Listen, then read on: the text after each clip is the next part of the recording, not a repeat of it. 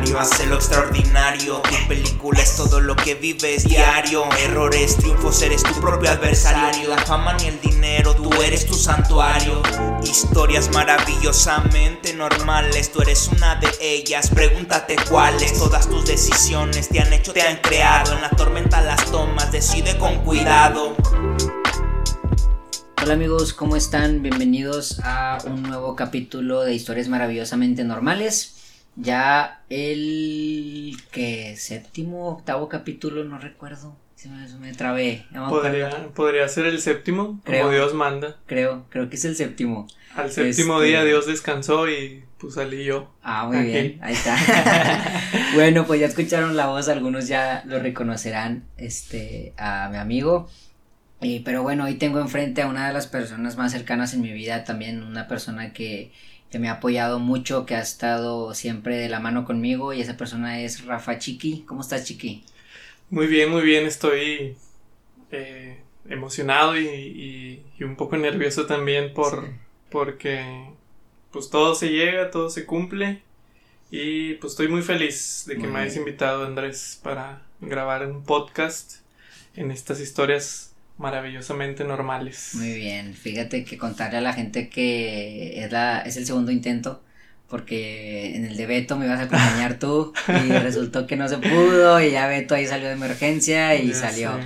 Pero bueno, ya estamos aquí por fin y pues bueno, más recalcarlo viejo y para que lo sepas, eh, en este primer, esta primera temporada, porque voy a hacer más Uh, Lulu. voy a hacer más y vienen cosas diferentes. Eh, quiero que sea de pura gente que admiro, güey. Hay gente que me ha dicho de que, ay, a ver cuándo me invitas o, o, ay, pues la verdad de que, ah, pues chido, sí, estaría padre, ¿no? Que comparta tu historia. Claro, pues Está entre padre. más mejor. Ajá, pero pues esta primera temporada quiero, quiero que sea gente muy cercana y que admiro mucho y que me ha ayudado mucho a hacer lo que hoy soy, güey. Entonces, también yo creo que este proyecto lo, lo estoy tomando también como un agradecimiento para esa gente que me ha apoyado durante todo este tiempo para hacer lo que he sido hasta hoy. Y pues tú eres una de esas personas, cabrón, Gracias. que me has ayudado un chingo. Créeme que puedo decir lo mismo de tu parte, desde que nos conocimos aquel día en La Chona.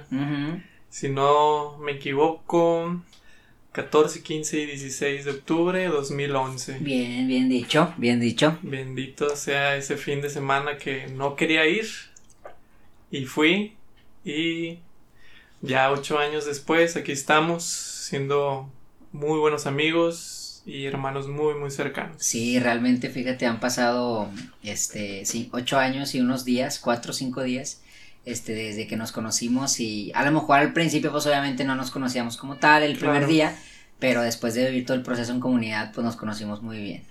Muy bien, amigo, pues bueno, vamos a empezar para... Y nos conocimos muy bien. Ah, caray. No, pues mira, yo, yo no recuerdo tan bien, pero no sé si estaba en buen estado. Pero bueno, vamos a arrancarnos este para ir metiendo a la gente en, en tu historia y que vayan conociéndote, viejo. En contexto. Te pregunto, ¿quién eres? ¿Quién es Rafael Chiqui? ¿Quién soy? Eh, pues mira, yo siempre he dicho que soy una persona muy alegre. Soy una persona positiva que si bien ha tenido pues como todos sus malos momentos, ha tenido siempre en mente que, que pues todo pasa, que uno no se puede quedar rendido, sino que uno se tiene que levantar.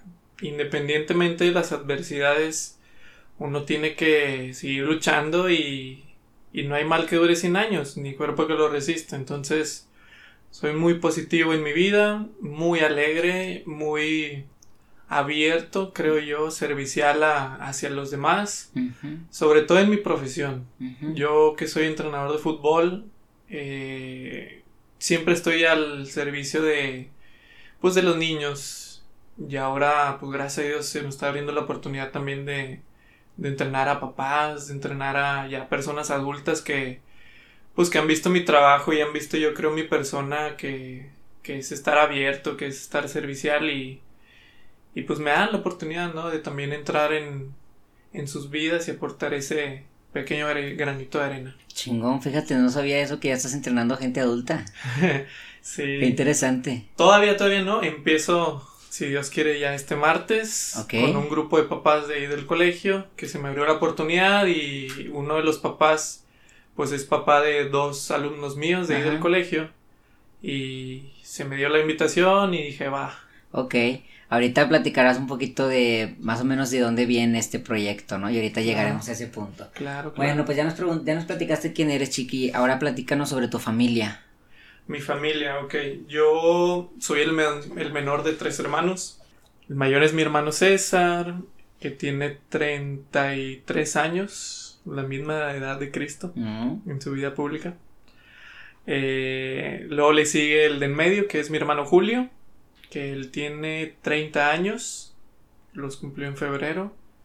Y pues ya, mis papás, mi papá Ángel y mi mamá Julisa, que pues gracias a Dios son, son y han sido muy buenos padres, la verdad. No nos ha faltado nada de techo, de comida, sobre todo yo creo algo muy importante de estudio. O sea, ya quizás más adelante te pueda platicar en este podcast, pero mis papás siempre se preocuparon o procuraron el que nosotros tuviéramos los estudios. Y vaya que, que sí hicieron sus sacrificios y nos invitaron a nosotros como hijos y hermanos a hacer sacrificios por los demás.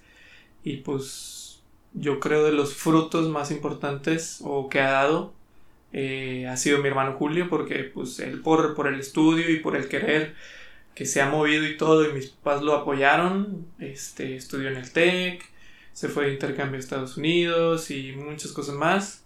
Y entonces, este, pues sí, sí, yo también te puedo decir que yo también no me faltó nada del estudio, secundaria, prepa, muy buena prepa, la prepa 7 Oriente, y también en la facultad, o sea, todo el tiempo de mi carrera me estuvieron apoyando, si se me atoraba la carreta porque pues yo ya trabajaba y ya tenía que solventar yo mis gastos, pero como quiera, pues ahí estuvieron, sí, ahí estuvieron con, que para el camión, que para el lonche o, o que de repente, este, no sé, una materia que dejaba en segundas así.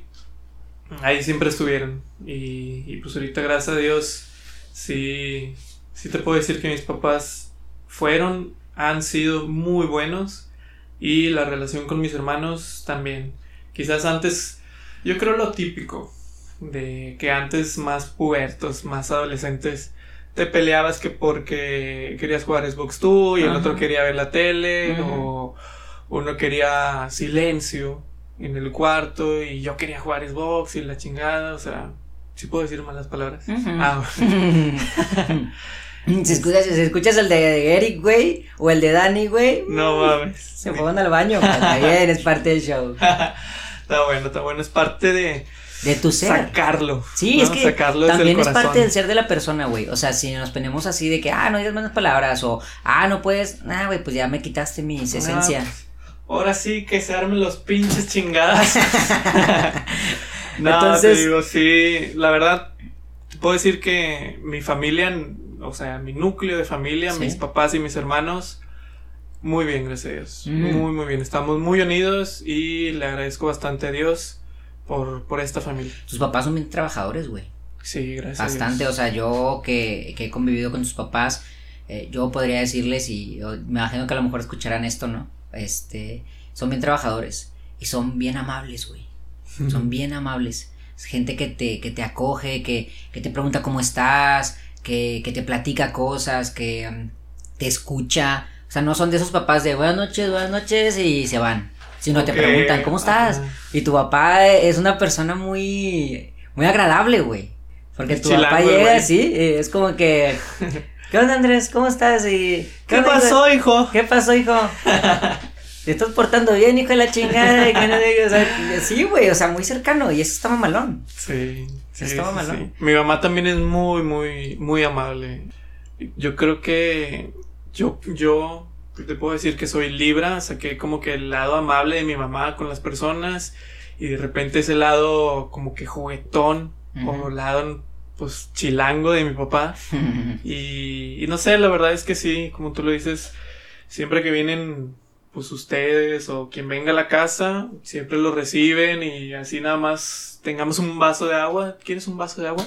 no falta, no falta nada, siempre esa amabilidad. Sí, güey. Yo, yo, yo escribiría a tus papás con la palabra amabilidad. La verdad, muy buenos padres y muy, muy, muy buenas personas. Tu infancia, carnal, ahorita platicabas que de repente ahí con tus hermanos, de que las bronquitas normales de hermanos, güey.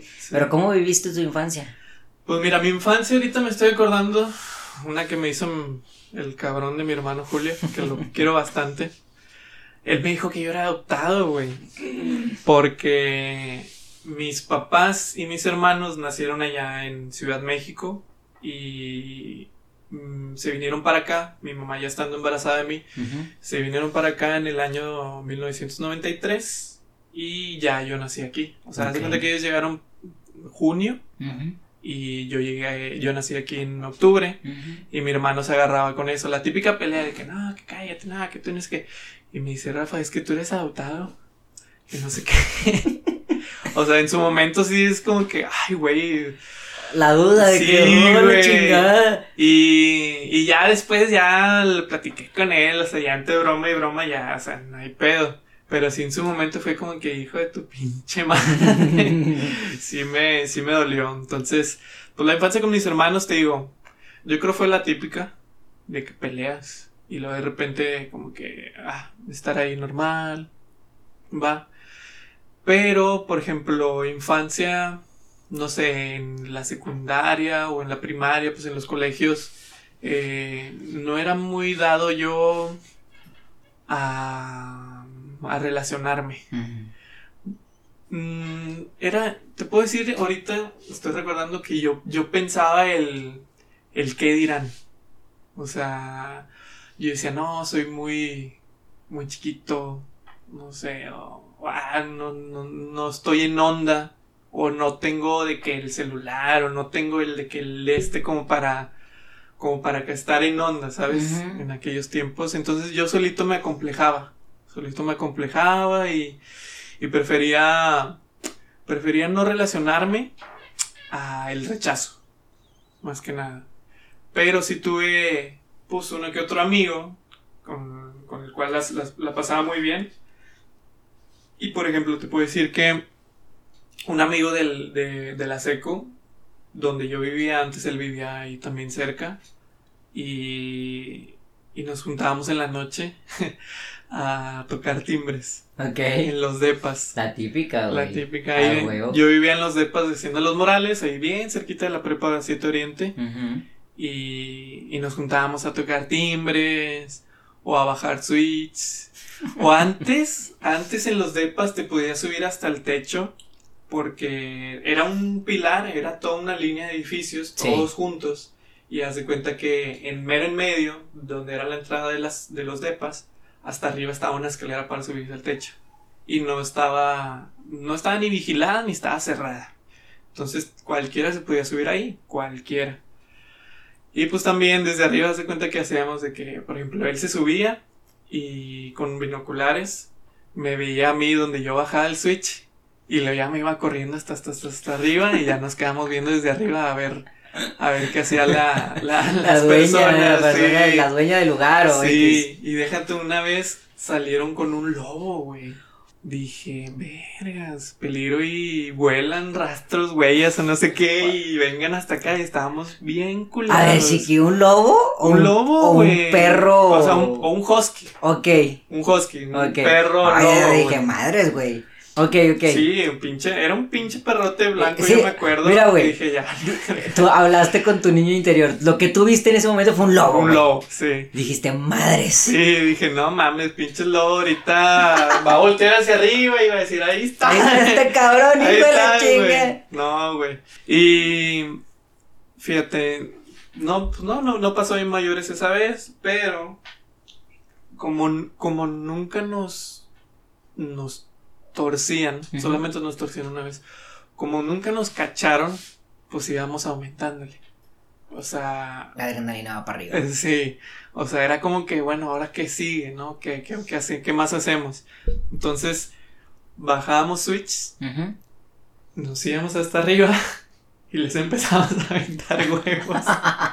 oh, eso ya, eso ya está bien bañado. Sí, lo hicimos nada más dos veces porque sí, ya fue como que no, pendejo, nos pueden cachar, güey. Sí, como y, que y de aquí, da, o sea, de aquí a dónde te vas, porque estábamos literalmente as- hasta el techo, eran, eran como cinco pisos, que yo recuerde, entonces, pues no, güey. O sea, donde ya te vean, ah, vienen desde allá arriba, ya mamaste. Ya, ya, ya. Ya mamaste, o sea, Sí. ya le llaman a la policía y no, o sea, también nos, nos poníamos a pensar así que no, me van a acordonar el área, va a haber policías aquí y allá y bien pendejo va también. Por eso ya fue que lo dejamos de hacer. Sí. Pero una vez que, que volvimos a nada más simplemente tocar el timbre y de pendejos no corrimos. Tocamos el timbre que, eh, así un chingo.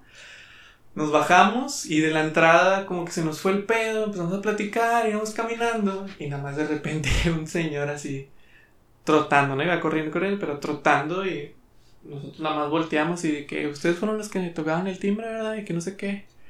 Ah, la verdad. Teníamos 13, 14 años Ujú. y simplemente con que te cacharan ya estabas todo culiado. Sí, ya. Fue como que... Sí, el No, chiste a lo mejor era ahí decir, no, ah, pues de qué chinga, habla. Sí, no, nosotros venimos de la recta o una mamada así. Pero te cabreaste. Me- nos cabreamos y, nada más con la mirada hacia abajo. que, y "No, ya te perdón". adelantaste. A ver, ¿dónde viven? No, no somos de aquí. Y lo, no, pues es que no deben de estar haciendo eso, muchachos, y que no sé qué. Eh. Puede que sea una urgencia, puede que sea algo, y no sé qué. Y uno ahí está al pendiente y la chingada. Digo, ahorita ya te pones a pensar y dices tú, "Ah". o sea, el vato nada más nos quiso acalambrar Sí. para que ya lo dejáramos de hacer y. Pues sí, ya, ya después ya, ya no lo hicimos. Sí, es que son, son bromas de morrillo que dices X, o sea, ta- son parte de la infancia y de la diversión, ¿no? Que si bien, eh, sí son molestas para la gente, güey, y más, Claro. por ejemplo, la de los Switch, porque te puedes chingar un refri, te puedes chingar una tele, te puedes crear un corto, güey, y puedes crear un incendio, güey, ¿sabes? O sea, un chingo de cosas que accidentalmente más pueden pasar. Sé, Pero pues güey. como morrillo no, no lo piensas. Y es parte de la diversión que nosotros vivimos, tío. Yo también me tocó muchas veces andar tocando timbres. Yo siempre pensaba que bajar Switch también, a mí, a Andrés se me hacía como, ay, ya, está, Nah, ya, está, está más, pues, más pesado. Pero, pero así, eh, tocar timbres yo creo que era la diversión de muchos. Sí, era la típica, tócase. Y corres y donde escuches el boy o algo. ¡Hombre, correr! En chinga, Sí, sí, está sí. Bueno, niños, no lo hagan, güey. ok, este. Después, Chiqui, bueno, ya platicabas un poquito que en la escuela batallabas un poquito para socializar, ¿no? Sí. Y que eras un poquito más retraído Sí, ya en la este, este primaria, momento. primaria y secundaria. ¿Qué cosas eran las que influían en ese tiempo? Lo que pasa es que yo, gracias a Dios, pues mis papás chingándole y todo. Nosotros estuvimos en colegio, en instituto. No estuve en escuela pública. No, ojo, no quiero ofender a nadie ni nada. Personas que salieron también de escuelas públicas ahorita son chingonadas. O sea, sí, sí te la venden como que, ah, es que es un instituto, ah, es que es bilingüe, ah, es que esto, pues sí te abre más puertas, pero depende de la persona de cómo, cómo utiliza esas herramientas. Exactamente. Entonces te digo, a lo que voy es, yo estando en un instituto, eh, be- becado, eh, pues estaba con, con amigos que, pues, tenían, ¿cómo se le puede decir? Mejor solvencia económica a sus papás.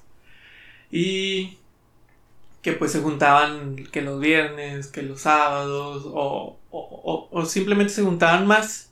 Y pues yo, una, por no pedirle a mis papás, porque sabía que, que no se podía, o que sí se podía, pero era como que, ah, sea, ¿para qué les hago hacer es- el gasto extra?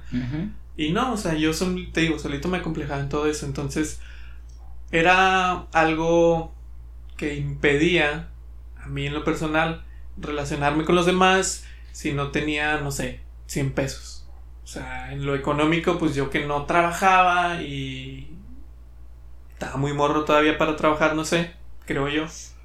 Pues el yo llegar con mis papás y, oye, es que van a ir al cine y Raúl, Carlos, Lalo, Pablo, todos ellos van a ir al cine y van a ir de que Michelle, Fanny, Fer, todas ellas, que quizás lo escuchen, se acuerdan ahorita el nombre y la chingada. Eh, yo decía, no, no, no, no quiero.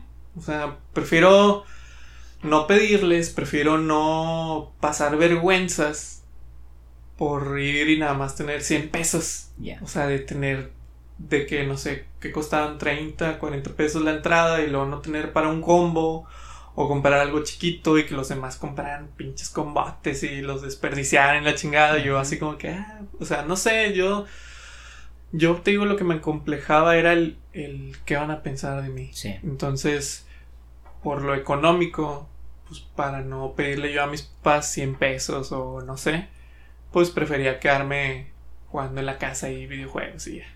Me la pasaba el fin de semana así y, y ya. Digo, sí, de repente notaba pues como mi mamá, eh, pues siempre haciendo cuentas en la casa, o sea, siempre estando como que anotando todo, registrando todo y, y ahorita ya uno que es más adulto, pues, pues ves que es súper importante eso, la administración, Bastante. estrategias, el ahorro, el, el pensar dos, dos, tres veces el si lo necesito o qué necesito más tanto para la canasta básica de alimentos como para, no sé, eh, la luz o el internet o en su tiempo que teníamos el Sky, ¿sabes? O sea, pinche Sky, ah, sí, chingos de canales y la chingada, pero pues, güey, de repente no, no, no, no teníamos tanto como para comer. O sí teníamos, pero era como que, híjole, no, o sea, podemos comer mejor Sí. y mandar a la chingada el pinche Sky pedor. Entonces ese- esas complicaciones así te causaban, digamos, el, el- te acomplejaba un poco en esa parte. Sí, en su tiempo sí me complejaba un poco. Ya después, más grande, ya empecé a trabajar yo. Y. ¿A qué edad empezaste a trabajar, chiqui? Yo empecé a trabajar a los 16, fíjate. Cuando estaba en la prepa tenía 15 años y yo trabajé con, con un tío de parte de mi papá. Pues la, la ayudaba en su taller mecánico, la ayudaba también en mover carros, porque él eh, en su taller arreglaba los carros y luego los llevaba a otro taller de enderezado y pintura eh, a que los pintaran y todo eso. Entonces yo con 16 años me sacaron una licencia de... De esos de los 16, no, sé, Ujú. no me acuerdo cómo se llamaba. Y pues yo le movía los carros. O sea, carros del año del 2010 o del 2009 o así.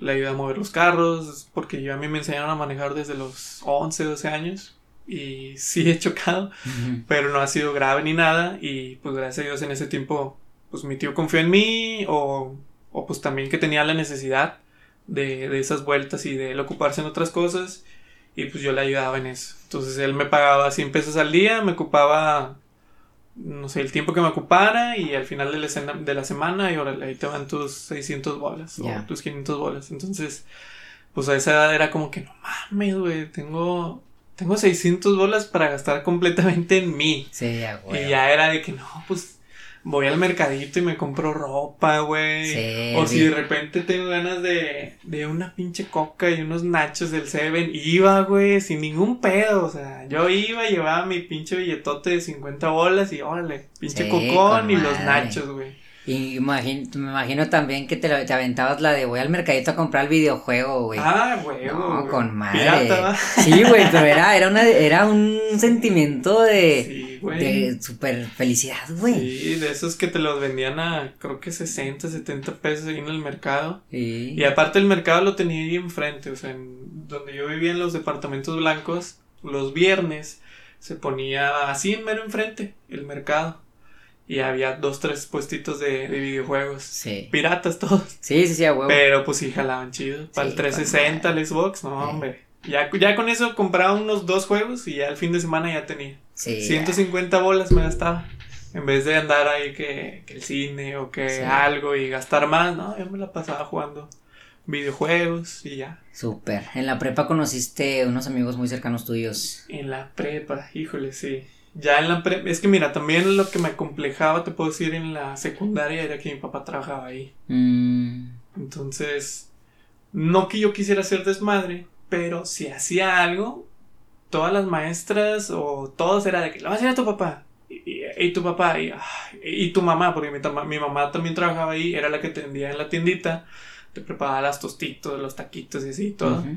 Y eso estaba con madre. Ahorita me estoy acordando que, por ejemplo, se hacían las pinches filotas. Y no, yo llegaba directo ¿Qué onda, por atrás. Ten, mijito, aquí ya te tengo tus taquitos. Oh, mamalón. Y ya nada más salía yo con mis taquitos, viendo la fila, como todos se la pelaban, porque tenías que hacer dos filas, una para pagar y otra ya para, Para que te recibir. sirvieran. Entonces era una hueva, te dan 30 minutos y se te iban 20 minutos los recreo en eso. Pero a mí no, a mí nada me tocaba, tomaba 3 minutos y ya estaba con madre y lo demás lo utilizaba para jugar fútbol. Entonces, ¿a qué íbamos en la prepa? Sí, o Ah. sea, que, que me platicabas que, que el, el- en la secundaria no hacías muchas cosas porque tu papá era Ah, sí, maestro y luego sí. ya. Y, y en la prepa te decía que conociste a tus amigos más cercanos. Sí, ya, mira, como ya no estaba mi papá o ya no estuviera quien, pues estuviera ahí vigilando, estuvieran con qué tenerme amarrado. Ujú. pues ya en la prepa ya me empecé a hacer de más amigos. Yo lo vi así, en la secundaria sí tengo dos que tres amigos que ahí más o menos sigo en contacto y sí los, los quiero bastante. Y ya. De todos los demás, los estimo, pero ya no tengo el mismo contacto, ¿sabes? O sea, con los que yo jugué fútbol, eh, sí los veo y, ah, ¿qué onda, güey? Y también porque me ven y pues saben que soy el hijo del profe Chiqui. Ah, ¿qué onda, pinche Rafa? Y la chingada. Entonces, pues sí está chido con los que jugué fútbol. Pero con otra raza, pues no, la verdad, eh, ahorita se le llama el bullying. Pero cuando te tiraban carro por cualquier cosa antes, pues sí te marcaba. Quieres Ujú. que no. Entonces era como que cortón, borrón y cuenta nueva. Sí. Y en la prepa, pues yo estaba en el Instituto San Diego, me fui a la prepa 7 Oriente, varias razas del San Diego entró ahí también, pero pues como todo. Pues entraban de, que de la Rómulo, que de la 34, que de la 17, que de otros lados. Entonces pues ya era como que una nueva oportunidad a mí para, pues para hacer otras relaciones. No tanto para mostrar eh, una máscara o para mostrar a otra persona mía, no, sino para simplemente pues empezar de cero. O sea, conocer y, ah, ¿qué onda? Ah, sí, la chingada. Entonces sí conocí, gracias a la prepa y gracias también al equipo de fútbol, muy buenos amigos, eh, con los cuales también desde, desde esas fechas nos seguimos juntando. O sea, ya van nueve años y de los cuales es un amigo que tú también conoces muy bien, que es Beto. A Beto yo lo conocí en la prepa. y, y pinche Beto antes estaba pues más eh, introvertido. Ok. Él antes era más introvertido. Que sí tenía buen cotorreo y todo, pero era más de. de yo me acuerdo la primera. yo me acuerdo la primera vez que, que salimos así de rol, los de la prepa, y iba él. eh, él como que buscaba caerme bien. Ok. Así, de que, ah, qué onda, chiquillo. Así, como que el vato que llega contigo y va, lo saludas, no, qué onda, güey, no, Simón y la chingada. Y, y es el que está de que, eh, chiqui, mira, eh, así, o sea, como que queriendo caerte bien. Y Sí, yo, sí. ah, Simón, sí, está bueno. Y ya después sí me fue cayendo bien, porque te digo, Ajá. sí, muy introvertido, o penoso, no sé. Pero de buen cotorreo. Sí, Beto siempre ha sido muy buen cotorreo. Siempre. Nada más que te digo, antes era como que muy introvertido. Te Ajá. decían extrovertido y bien, bien raso y todo. Ey. Pero antes la- a- a- yo notaba eso y me daba risa así como que, ¿qué pedo con este vato? y este, y ya de ahí la verdad sí nos hicimos muy buenos amigos. Luego, eso creo que fue en segundo semestre, ok. una de las típicas salidas. Y luego en tercer semestre fue que ya nos metimos al equipo de fútbol todos. Y ahí fue donde, donde salió la bestia de Beto. ¿Dónde, dónde lo conocí? Digo, Sí. porque él dice que pues, siempre ha sido y, y que lo llamaron a fuerzas básicas y todo, y con madre. Pero sí, en la prepa fue donde, donde yo aprendí a, a, a que no me zambearan tanto. Gracias a él. Beto te enseñó ese pedo. Beto me enseñó ese pedo porque, fíjate, era él y era Daza, que era también muy buen amigo mío Ajá. que, que nos ponían a hacer enfrentamientos uno a uno. Y ya sabes cómo pisa la bola Beto y nada más de repente, ¡pum! Zamba. Ah, la verga, qué pedo. Y yo era defensa. Digo, sí jugaba de medio y delantero, lo que tú quieras, pero sí, la verdad es que siempre he sido más defensa. Entonces, ya en el enfrentamiento, ¡pum! Zamba. Y la otra vez, ¡pum! Zamba. Y dices tú, ¿qué pedo, güey? O sea, en un entrenamiento que el mismo güey te zambé 10, 20 veces. No mames. Entonces ya ahí poco a poco, digo, fue bajando el número de zambas, pero también porque pues ya dije, no, Ya ya, aprendiste, sí, dije, no, ya, mejor pásale por un lado, a que me humilles peor. ¿Te hizo crecer mucho en habilidades futbolísticas? Me, me hizo crecer mucho en mi habilidad como defensa. Ok. Porque, pues sí, obviamente hasta que no te enfrentes a alguien, a alguien cabrón, pues no, no mejoras, es como que se sigue manteniendo el nivel. Obviamente ya, este, pues para que uno evolucione, pues tiene que tener un grado de exigencia mayor y solito, pues el cuerpo se va adaptando hasta que ya mantiene el nivel. Ok.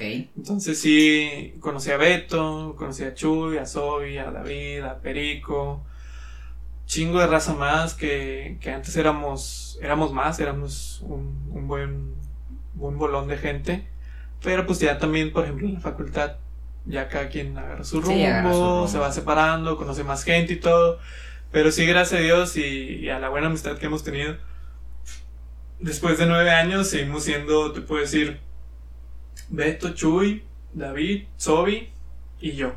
Y este Alex Israel López. Sí. Que ese güey siempre llega tarde a todos lados. pero pues ahí está. Somos seis los principales, pero por ejemplo, hubo un tiempo en el que estaba también Perico. Luego, como no se armaba nada, que decíamos, "Ay, vamos a juntarnos, sí, vamos a juntarnos, y luego a la mera hora no. Pues ese güey dijo, eh, chinguen a su madre, yo me voy con, con mi otra bolita. Sí, sí, sí. Y, y ya, hubo un tiempo en el que no se juntaba con nosotros, pero ahora ya, ya está volviendo a juntarse con nosotros. Sí. Y está chido, güey. O sea, está chido todo ese ambiente que, que después de los años, después de terminar carreras, después de ya tener cada quien su trabajo, de relaciones, de esto y del otro, pues ya cada quien vaya teniendo lo suyo. Sí, güey, decir, fíjate que, perdóname que te interrumpa, No te fíjate que tus amigos, eh, lo, lo decía con Beto y lo vuelvo a mencionar, güey, son con madre. Otro pedo, siempre que a mí me han invitado ustedes, güey, a pasar tiempo ahí con ustedes, una carnita o algo, güey, siempre me reciben bien mamalón. Y yo, por ejemplo, esta última vez que nos juntamos, que me invitaron, este, también preguntándome por el podcast y acabamos de subir el de Beto, ahí estaban Sí, tirándole al Beto. Y conocí a Perico, yo a Perico no lo conocía. ándale, güey. Y, sí, güey, también con madre, Sí. güey. No, otro pedo, o sea, sus camaradas al chile son con madre, güey. Y creo que también reflejan lo que son ustedes, güey. O sea, para mí ustedes siempre han sido muy importantes, tú y Beto, desde que nos conocemos en el grupo y hasta ahorita tenemos una amistad y hermandad muy cercana. Y, y pues sus amigos es el reflejo también de sus decisiones, güey, de qué amigos quieres tener para toda la vida, ¿sabes? Exacto. Entonces sí, güey, mamalón. Entonces saludos a todos ellos, les mando un saludo, son, son muy, muy buenos amigos. Este... mm, Deberíamos de hacer un podcast todos juntos. Un día Para la segunda temporada. Un día en la segunda temporada hacemos un pinche. Sí, güey. Un Estaría capítulo y que ustedes empiecen a contar todas sus anécdotas y se tiran entre ustedes. Sí, por madre. sí, güey, nos aventamos como dos horas contando todas las Anécdotas. de cada quien, güey. Y las hemos contado y contado y contado y nos volvemos a juntar y contamos nuevas y de esas nuevas recordamos, ah, como te acuerdas la vez, güey, que en el parque, una morra, güey, y Ah, así. No, hombre, o sea, Va, este, lo, voy a, con madre. lo voy a poner. Fíjate que estaría muy chido. Este. Y ya en la prepa chiqui también, pues empezaste a salir con más chavas. En la prepa fue cuando ya tuve mi primera relación, porque yo en la secundaria no, no tuve relación por lo mismo de que no, o, o- o las que me gustaban eran acá como que las top. Sí, a huevo. Las que nunca te van a pelar. Sí, y era como chingada. que, nah, y no era tan famoso, no era tan popular, y era como que nada. Entonces, pues ya en la prepa, ya empecé a- ya con relación, con novias. Pues en primer semestre tuve mi, mi primer noviazgo, que duró un mes, nada más. Ok. Pero pues bueno, lo que duró fue lo que duró. Luego en segundo semestre ya tuve otro noviazgo, duró más, no me acuerdo cuánto, creo que tres meses. Ok. Típicos noviazgos también, o sea, no sé, quizás yo me esperaba más o así y no sé, muy pubertos, muy infantiles, muy tontos todavía. Luego en tercer semestre no tuve noviazgo, quise con una chava, pero no, no, no se dio ni la chingada. Y ya en cuarto semestre anduve con una chava y pues empezamos a durar. Pero es que mira, yo con las relaciones pasadas, por ejemplo, me cortaron las chavas y de esas de que no, es que no sé, necesita tiempo y la típica. Y luego ya después te enteras la verdad y es porque pues ya les gustaba a alguien más, ¿no? ¿Sabes? Pero que no te querían ser infiel y que y, y ya, y la chingada y te mandan a, te votan. Entonces, yo ando con esta chava en cuarto semestre y va dos meses, tres meses. eh, la invito a la familia, o sea, salimos a comer, de repente carnes asadas aquí. Y luego me invita a pasar a su casa. eh, también su familia de repente hacía que una carnita y ahí voy yo. Y de esta relación, pues ella tenía un hermano mayor y que también tenía su novio, entonces éramos como que las parejitas y salíamos los cuatro al cine, o sea, ya una relación más formal, Sí, o sea, donde y de ya... mucha confianza, a lo que yo entiendo. Donde ya haces ese paso de, de llevarla a la familia y que te lleven a la familia es como que, güey, te estoy abriendo las puertas de mi casa, no Yeah. es gran cosa. Pero, pues no sé, yo no por miedo de que me lo hicieran a mí, porque la verdad es que nunca tuve miedo, pero había una chava en mi salón como que empezó a ser muy coqueta conmigo. Y yo en mi amabilidad, porque todo empezó porque estábamos en un examen de inglés y yo le cambié el examen para contestárselo y luego ya, o sea, yo le hice el paro. Entonces, pues no sé, por como yo le hice el paro de pasarle el examen, pues esta chava como que empezó a, a querer, no sé, pagarme o regresarme el favor. ¿Tú así lo percibiste? Sí, yo así lo percibí. ¿O te lo dijo? No, no, no me lo, ah, obviamente no me lo hice tal cual, pero yo así lo percibí, porque se siente, ¿sabes? Ok. O sea, eran todavía los tiempos del Messenger y este y justo ese día en la noche pues, estaba conectado y se conecta y me habla. Y me dice, "Oye, gracias por el paro, es que pinche inglés, no sé nada y la chingada." Y yo, "No, pues cuando quieras, digo, yo te paso el de inglés y tú me pasas, no sé, el de física o me pasas Ujú. el de mate." Así, "No, Simón, está bien."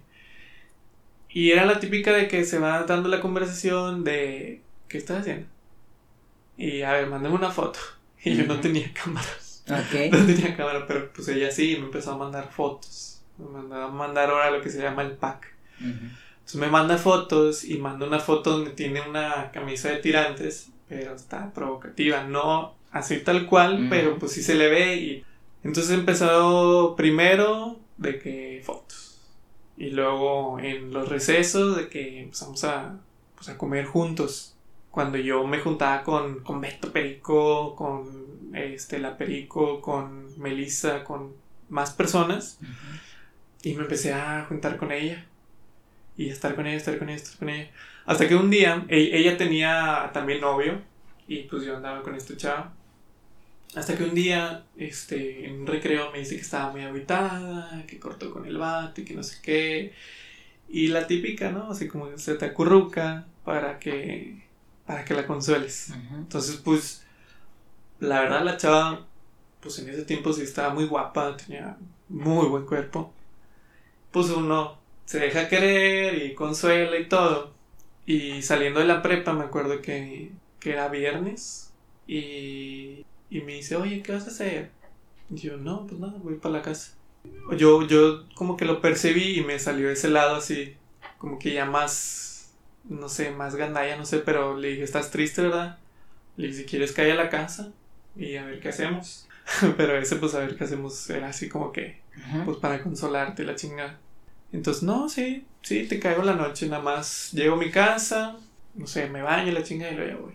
Entonces ya cayó la chava, cayó la chava y, y yo ya, yo tenía unos condones que, que había comprado de esas típicas que antes te retaban de que, "Eh, que me compras unos condones, güey, que no sé qué. Ah, que sí, entonces ya, pinche morro de 16 años, güey, va a una farmacia Benavides ahí por la casa y me da unos condones. Uno se me todo nervioso y ya el vato, ah, no, sí, ten y la chingada. Pues obviamente te lo dan porque saben que, que es mejor que te lo den a que no te lo den. Ujú. Entonces ya me los dan y ya, oh, compadre, ya tengo unos pinches condones. Y los metí en un pinche boxer que ya casi no usaba y lo metí en el cajón hasta el fondo y la chingada. Por el nervio, ¿no? De Sí, que, sí, sí. que no lo vayan a encontrar. Entonces la chava ya llega y, y pues ya pasó lo que tenía que pasar. Digo, tampoco para hacer hacértela tan larga. Pasó lo que tenía que pasar y todo, pero yo, yo estaba... Pues yo estaba en mi relación con, con esta chava. Y ahí fue donde se dio tu primera infidelidad. Sí, o sea, te puedo decir que por el lado de que fue mi primera vez haciéndolo, que perdí mi castidad, yo me sentía con madre. Y quizás ese sentimiento de sentirse con madre, que ah, mis 16 años y ya cogí con madre la chingada, y compartirlo con los camaradas, o sea, no, no, no me hacía sentir ese grado de culpa en mi conciencia de haberle sido infiel a esta chava. Que ya después eh, a uno de los amigos que yo le compartí, que le había sido infiel y que me había cogido a la chava y todo. Otra cosa que te puedo decir de mí es que, por ejemplo, de esas veces y otras veces yo, tipo, nada más lo hacía una vez y ya no, no, no buscaba más. Porque la chava sí buscaba más. De que, oye, voy a tu casa en la mañana y luego ya desayunamos y luego ya nos vamos. Pero ese desayunamos es un cogemos y luego nos vayamos y ya nos vamos. Y yo, nada, nada, nada. Y la empecé a batear. nada más, no sé, como que, ah, ya te utilicé y ya, bye. Pero te digo, uno de los amigos, que era mi mejor amigo en la prepa, eh, le contó a mi ex le contó y luego me habló esta chava bien enojada y es cierto y le dije que sí y no, o sea, fue un pedo. Ahí fue donde, donde no, todo, fíjate, malamente, todavía no sentí un grado de culpa, pero sí, sí sentí un, ah, qué hueva, ¿no? O sea, qué hueva pasar por esto gracias a una infidelidad. Creo yo fue eh, como que mi primer paso, el decir qué hueva, mi primer paso para dejar las infidelidades. Porque más adelante, pues sí, sí, siendo infiel. Y ahorita te voy a decir qué, más pasó. Entonces dije, qué hueva. Este. Tener que pasar por esto, por, por yo andar de cachondo y sentirme bien chingón y contarle a mis amigos. Y este güey le contó y me traicionó la chingada. Entonces dije, no, pues no mames. Entonces ya después vuelvo con ella, me da una oportunidad más. Pero me da una oportunidad más nada más para chingarme ahora. Entonces ahí fue donde donde dije yo, ay, güey. O sea, primero, qué hueva, la cagué. Vergas, si, si la quiero, si, si quiero esto de las familias y, y, y, cómo me valoran en su casa, qué pendejo, ¿no? Pues perdón, dame una oportunidad, una oportunidad, está bueno. Dice, está bueno, pero era para chingarme. Y lo que pasa es, después que, que sí me está dando la oportunidad y luego de repente, no, ¿sabes qué? Ya no no, porque ya no, no siento nada por ti, la chingada, no, bye. No, es que por ti, es que no siento nada por ti, es que no siento nada por ti. Y te digo, volvió lo mismo que las dos relaciones pasadas. Después me entero que pues anda con, con este amigo mío que le peinó y la chingada. Entonces no era tanto si por mí, sino porque ya le gusta a alguien más. Y yo, nada, no mames. Entonces fue, fue la verdad, yo creo, un año. Un año así de, de estar solo, de, de volver a, pues, a quererme a mí mismo, de eh, aprender a valorar las relaciones, de también inclusive las amistades, pues de esas amistades que estuvieron ahí en su momento cuando yo estaba, la verdad sí estaba, estaba y no estaba, o sea, estaba en fiestas, pero no estaba estaba pensando en esta chava y que estaba con este vato. Y estaba en mi casa, pero no estaba. Estaba en la facultad, pero no estaba, ¿sabes? Porque todo el tiempo estaba pensando en este chava. O sea, era un, un no poder soltar todavía y me interrumpía en mi vida. Entonces también esa es una de las cosas que dije, todo por una infidelidad. O sea, primero que hueva, el estar ahí rogando y que sí la cagué y el estar aceptando que la cagué. Luego qué dolor que me le hicieron a mí. Y luego todavía en el dolor y, en el estar interrumpiendo yo mi vida, o sea, en, en estar con mi familia pero no estar, en estar en clases en la facultad pero no estar, y que conlleve a dejar materias, a gastar más, a dejar la carrera, porque era la, la carrera en la que estaba, y por no, por no haber aprendido bien las bases en un principio, ya todo lo demás, no, no lo aprendí bien. Entonces, tiempo perdido. Y todo se remonta, o todo lo remonto yo a por una infidelidad.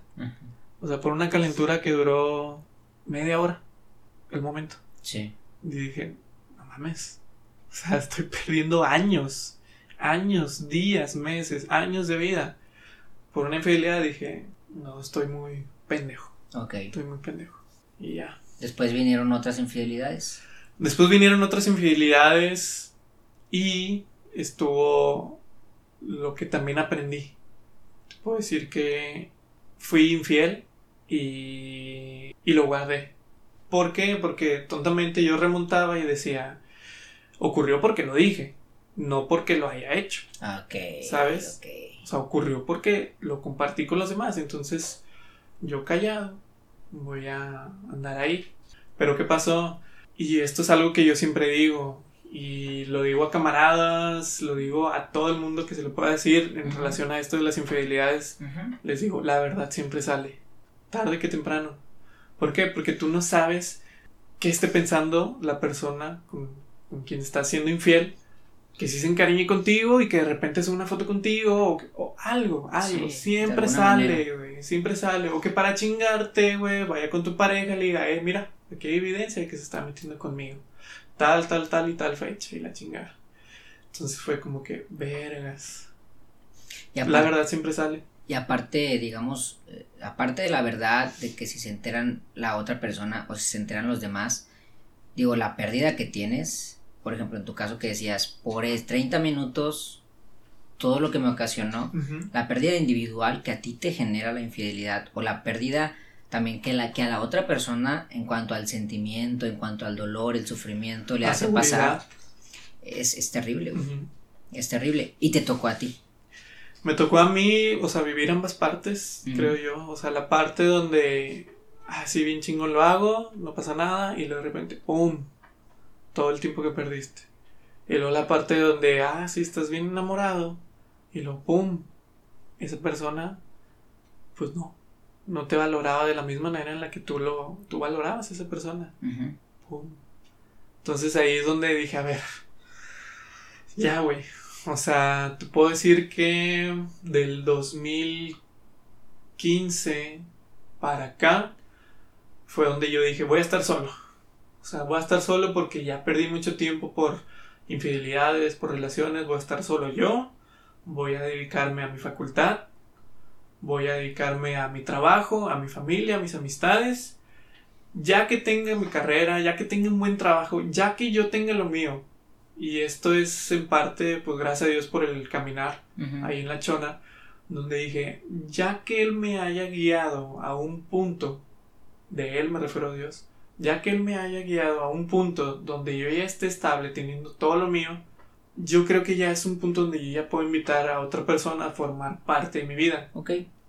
No a decir, ya viví, porque nunca terminas de vivir, sino a decir, ya tengo lo mío, o sea, necesito a alguien que también necesita a alguien, ¿sabes? O sea, no sé, de tanto orar, de llorar, incluso orar, llorar, pedirle, equivocarse y estar diciéndole a Dios, Dios, es verdad, necesito a alguien. Yo creo que... necesito a alguien para potenciar todo esto que tengo ahorita, que tú me estás dando. Sí, yo creo que, que va de la mano a a sentirte reconstruido, a sentirte lleno contigo mismo, sin necesidad de estar con alguien más y sentirte en plenitud para poder compartir tu vida con alguien más y que alguien más también comparta su vida contigo. No tanto en la necesidad el uno del otro, ¿verdad? Porque si, si estamos en una relación por necesidad, Exacto. estamos perdiendo. Exacto. Pero si estamos completamente bien con nosotros mismos, sanados, en amor, en confianza, en seguridad, y queremos compartirlo con alguien más, ese es el punto, y tú querías llegar a ese punto. Exacto. Entonces ahí fue donde ya pudiste compartir después tu vida con una persona que digamos hoy, hoy tienes y que ya platicaremos de ella eh, más adelante. Pero tú viviste, digamos, esta parte de la infidelidad y te dejó un aprendizaje muy grande. Sí, y es, y es que mira, la tentación siempre va a estar. Entonces, nosotros que ya aprendimos eso, si caemos, es también parte de cómo hablas de ti mismo como persona. Ok. O sea, quizás en palabras puedas decir unas cosas, pero en acciones dices otra. Ok. Entonces también es parte eso de, de no ser infiel, porque habla mal de tu persona.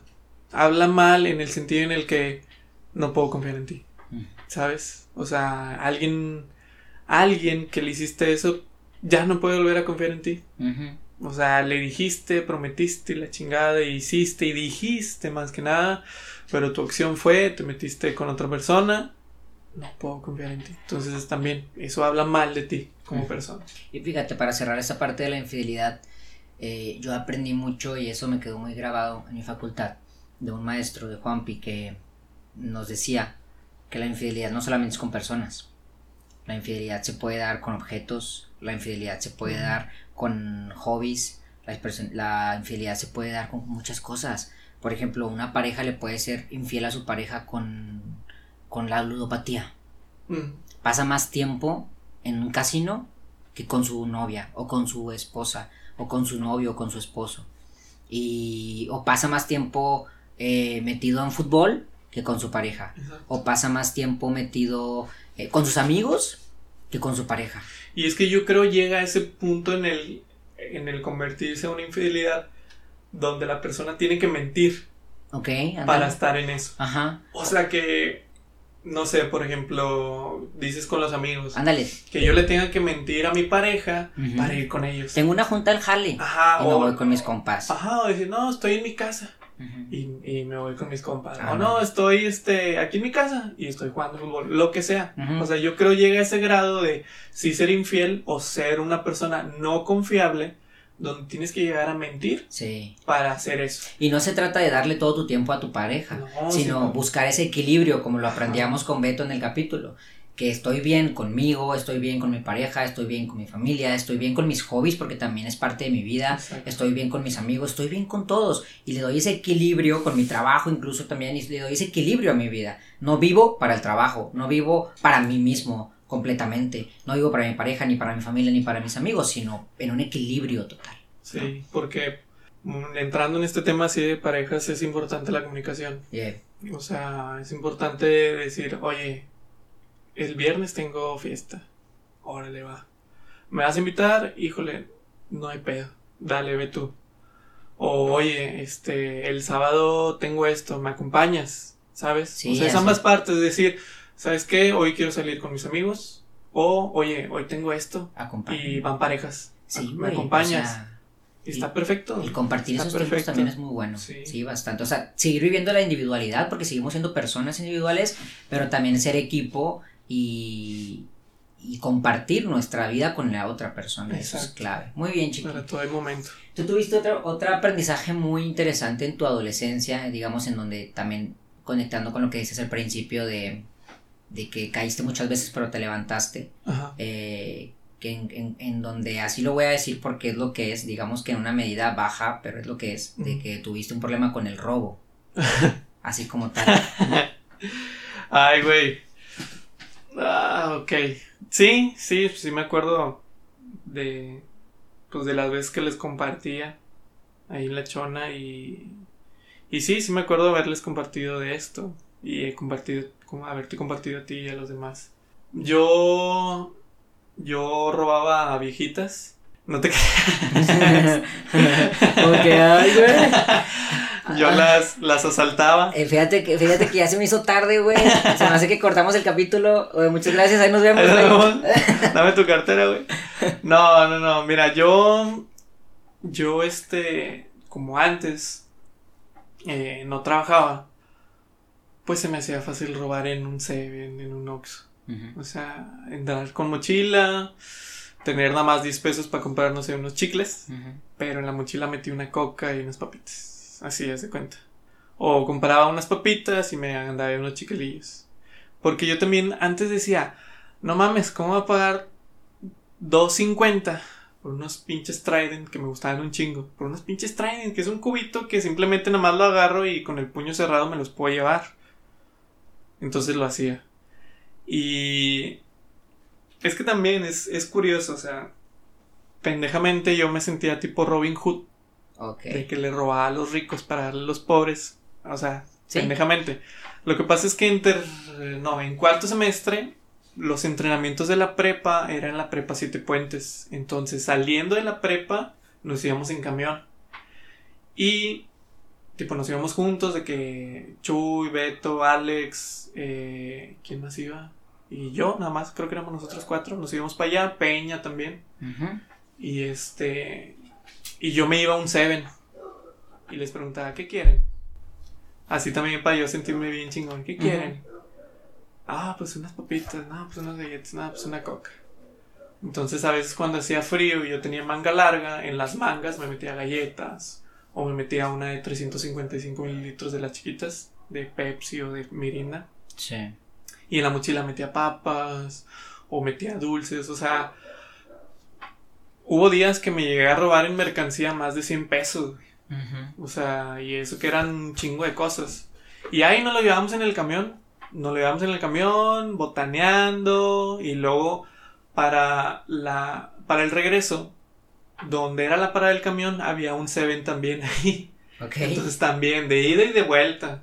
Y y fíjate que nunca me llegaron a torcer como tal, sino hasta después que si ubicas el Seven que está en la en la estación del Metro Universidad, que está abajo. Ajá. Bueno, yo estaba en Tigres de, de la uni y iba a entrenar el polideportivo. Entonces, una vez quise robar algo y no pude. Y fue la primera vez que no pude. Y dije, no. O sea, por mis huevos, este pinche Seven me la va a pelar. Entonces no pude y yo por sacármela en otro día después fui y me robé un chocolate. Entonces la que yo aplicaba para que no me torcieran tanto o que no sospecharan era me metía un chocolate y, y compraba unas papitas. Entonces ya era como que menos sospechoso. Pero donde agarra el chocolate había un chavo y una chava ahí en cajas y la fila estaba larga. Entonces yo noto que se me quedan viendo y el vato se va a la puerta. Y se queda ahí en la puerta. Y dije, y ya me torcieron. Y yo estaba muy aferrado a que por mis pinches huevos me tenía que robar algo.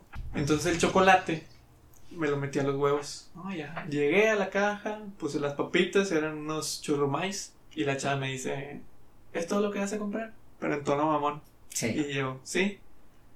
Y de volada me dice, saca el chocolate que traes en la mochila. Pero así ya como que cambió, así a cagada. Saca el chocolate que traes en la mochila. Y yo, ¿qué? ¿Cuál chocolate? ¿De qué hablas? También yo así como que, ¿qué? ¿Qué pedo? Y lo, no, amigo, es que agarraste un chocolate de ahí, te vimos y no puedes estar haciendo eso. Saca el chocolate. Y yo, oye, no agarré ningún chocolate. No, no agarré nada. Y luego le dice al vato, eh, regístrale la mochila, por favor, y que no sé qué. Y yo, ah, no, pues tengo, güey. Y tenía un morralito. Así porque tenía mis tachones y mi cosa de mi, mi, ropa de entrenamiento. Y dije, tengo, güey. Y ya empezó a chocar, a checar, a checar, a checar. Y obviamente, pues no sacó el chocolate. Sí. Y el vato se quedó así como que. Ah, la verga, qué pedo. Este, Mago, magazo. el mago lo hizo de nuevo. El vato sí, yo, yo noté que el vato se quedó como que. Ay, güey, creo que la cagamos. Ok. Y volteó a ver a la chava y le digo, ya ves, no agarré ningún chocolate. Y lo, no, amigo, es que sí te vimos y no puedes estar haciendo eso. Y también para no hacerla tan larga, pues ya ni discutí con ella. Y todavía yo de mamón voy y agarro queso. Y pues ya sabes que el queso te cobraban como 7 pesos así, la porción de queso. Ay, de mamón, voy. Ya le estoy poniendo queso a los churrumais. y me dice la chava, amigo, son 7 pesos por, siete pesos por eso, eso tampoco lo puedes estar haciendo así. Y dije, ah, o sea, todavía que me humillas enfrente de todas las personas, bien, bien mamón yo, todavía que me humillas enfrente de todas las personas, me quieres cobrar el pinche queso. Es que no puedes estar haciendo eso, nada, me chinga tu madre, le dije. Y me salí y ya el vato, el vato está en la puerta y el vato me abre. O sea, el vato así como que o sea, como que el vato no supo si sí la había cagado o no. Que no la habían cagado, porque me lo había metido los huevos. Y me fui. Entonces me fui bien chingón yo al entrenar y todo y la chingada. Y llego yo a la casa donde vivía antes en los depas, depas blancos. Y ya se cuenta que, pues obviamente fui yo el primero en llegar a la casa porque mi papá, mi mamá había ido al HIV a hacer el mandado. Y abro normal. O sea, la- las cerraduras estaban cerradas, ¿sabes? No estaba nada abierto ni nada. Entonces entro a la casa y estaba todo tirado. Ropa y to- todo así tirado y yo dije, chinga, pues se le hizo tarde a mi hermano o a mi mamá para que dejaran todo el mugrero o qué pedo. Y ya se cuenta que entras al departamento y luego le das tantito a la izquierda y se ve el cuarto de mis papás y están los cajones abiertos. Y todavía como que no agarraba la onda yo de que pues se habían metido a robar a mi casa. Sí. Y yo, ¿tanto así se les hizo tarde a mi, mamá o a mi hermano qué pedo? Y lo dije, ah, no mames. Se metieron a robar. Pero, vaya, como nunca lo había visto yo o nunca me había pasado, era así como que, ¿y ahora qué hago? O sea, ¿o qué pedo? Porque pues yo volteaba y pues estaban las teles. Yo volteaba y estaba la compu. eh, volte- o sea, había muchas cosas y yo, ¿qué pedo?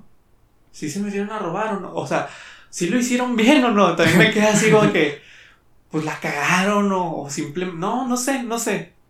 Entonces le marco a mi mamá y me dice, no, ya voy aquí llegando. Vengo del, del HIV. Ah, no está bien. Entonces salgo yo y literalmente sí iba entrando en lo que le llamé. Y le digo, oye mamá, es que está todo tirado en la casa. ¿Cómo que está todo tirado en la casa? Y ahí fue donde dije, y sí se metieron a robar. Y le dije, a ver, le dije, a ver, tranquila. Creo que se metieron a robar. Pues mamá, haz de cuenta que le dije, ponte a gritar y corre y cállate y Sí, sí, sí. y todo, o sea, mi mamá así como que, no, como que se metieron a robar. Se mete y ve que está todo tirado y, y- y empieza a llorar y empieza a decir, no, y, y empieza a checar cosas, y empieza a checar acá. Y yo tenía 1500 pesos guardados en un sobrecito en mi cajón, así escondido. Y dije, no, mi dinero. Ahí fue donde ya. Y fue donde dije, no, no mames, no se lo llevaron porque pues, estaba bien escondido. Sí. Pero otros cajones de, pues también de nuestro hermano, nuestro ropero estaba abierto. Y se llevaron una lap, se llevaron, creo que los pasaportes. Ahorita que estoy recordando, creo que mi mamá dijo que se llevaron los pasaportes. Se llevaron más cosas así. Y como fue el mismo día donde yo por mis pinches huevos me robé un puto chocolate. O sea, es, es, es como lo de las infidelidades, digo. Sí. por una mamadita todo el desmadre que causo yo porque dije esto pasó por mi culpa. Porque Dios me está castigando Dios me está mostrando que si lo sigo haciendo al rato va a ser algo peor. Y por una mamadita ve todo lo que pasó. Por una mamadita tu mamá está llorando. Por una mamadita le robaron la lapa a tu carnal yo lo sentí así entonces fue donde dije ya no o sea, así me cueste 2.50 unos pinches chicles o 5 pesos un puto chocolate, pues voy a trabajar y voy a ahorrar para que si lo quiero, lo compro y no me lo robo. Digamos que tú también en, esta parte viviste el polo de robar y lo que se sentía Ajá. y ser robado y lo que se Y lo que se sentía. y ahí fue también donde dijiste, no mames, no lo vuelvo a hacer. Exacto. Sí, porque la verdad, a mí, a mí lo que más me pegó el, fue decir, no mames, por un puto chocolate mi mamá está llorando. Ahí fue donde sí saqué lágrimas, pero era más el, qué pendejo, güey. Sen- Sentías, sentías como un... Sí, o sea, Responsabilidad. Responsabilidad, exactamente. O sea, ese hueco de, de ser, haber sido irresponsable con mi familia y que por querer robarme un puto chocolate de 5 pesos, que más fácil hubiera sido, mamá, me da 5 pesos. Sí, Se me antoja un chocolate. Así nada más. sí. Mi mamá estuvo llorando. Digo que, que obviamente no tiene relación. O sea, no Ajá. significa que porque tú robaste te iban a robar. Y no significa que Dios te castigó, Exacto. sino que viviste los dos polos. Y en ese tiempo entendías que era como una consecuencia de tu acto y eso te ayudó a entenderlo. Hoy sabes que no era una, una consecuencia de tu acto, pero sabes que, chale, robé un chocolatito y, y me sentía bien chingón.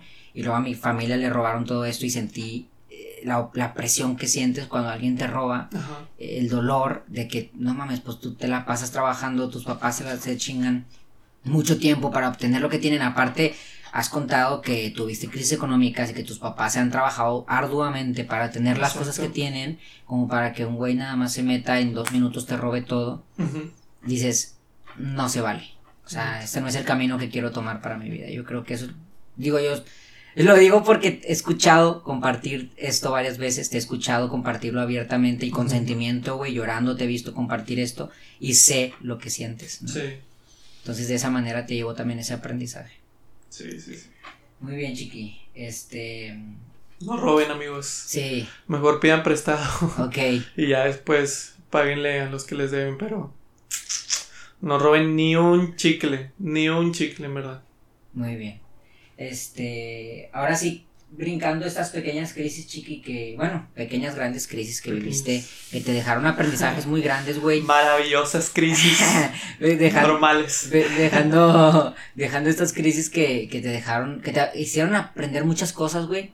También ahora, por ejemplo, en la carrera, estuviste en una, en la facultad, eh, estuviste en una carrera antes de la que estudiaste realmente. Sí, yo estuve en FACPIA, en licenciado en Tecnologías de la Información, y yo estudié ahí porque me hacían el paro para entrar. O sea, por estar en Tigres me daban el pase directo al examen. Nada más tenía que presentar mi nombre y la chingada y ya entraba. Elegí esa carrera, malamente, no estaba informado de lo que conllevaba, pero elegí esa carrera porque dije, mi hermano ya es contador. Mi hermano es eso. Administración, la pintaban como que, pues si vas a elegir administración, mejor elige contador, porque el contador puede hacer lo mismo. Y negocios internacionales, que ya estaba en auge en ese tiempo en FACPIA, pues mi hermano estudió eso en el TEC. Entonces dije, no, pues yo algo diferente, ¿no? No lo mismo que los demás. Pues pendejo. O sea, no está informado de la pinche carrera, pasaron los semestres, reprobar las materias, eh, no aprendí bien por lo de mi relación pasada que no estaba enfocado. Y no. O sea, la verdad no, no estuvo bien mi decisión de nada más haber entrado porque me hacían el paro para entrar. Y como tenía que pagar segundas y no tenía yo dinero, pues las pagaban mis papás, pero ahí mi papá fue donde sí se puso cabrón, como casi nunca se pone. Y me dice, yo las voy a pagar, pero tú me vas a, a pagar con trabajo. Entonces te vas a ir tales días a la academia que tengo en el Instituto San Diego y vas a trabajar conmigo, entrenador va a ser mi auxiliar, vas a poner tal, tal, tal, tal, tal, te hacer los partidos. Antes de, o sea, un así como pausa, antes de, de, de yo elegir la carrera, mi mamá me había dicho, oye, bien buena mi mamá, oye, ¿por qué no te metes a FOD? Y yo a FOD, ¿para qué? No mames, que no sé qué. Me dice, sí, mira, tu papá, este, pues es maestro de educación física en el San Diego, va nada más de lunes a viernes, tiene nada más ciertos horarios, el food, yo sé que a ti también te gusta el food. Ay, mi mamita santa, ¿cómo, cómo son tan sabiondas? Hmm. Con tanta sabiduría neta. Bueno, me dice, ¿a ti que te gusta el food? Que yo veo que tú lo disfrutas.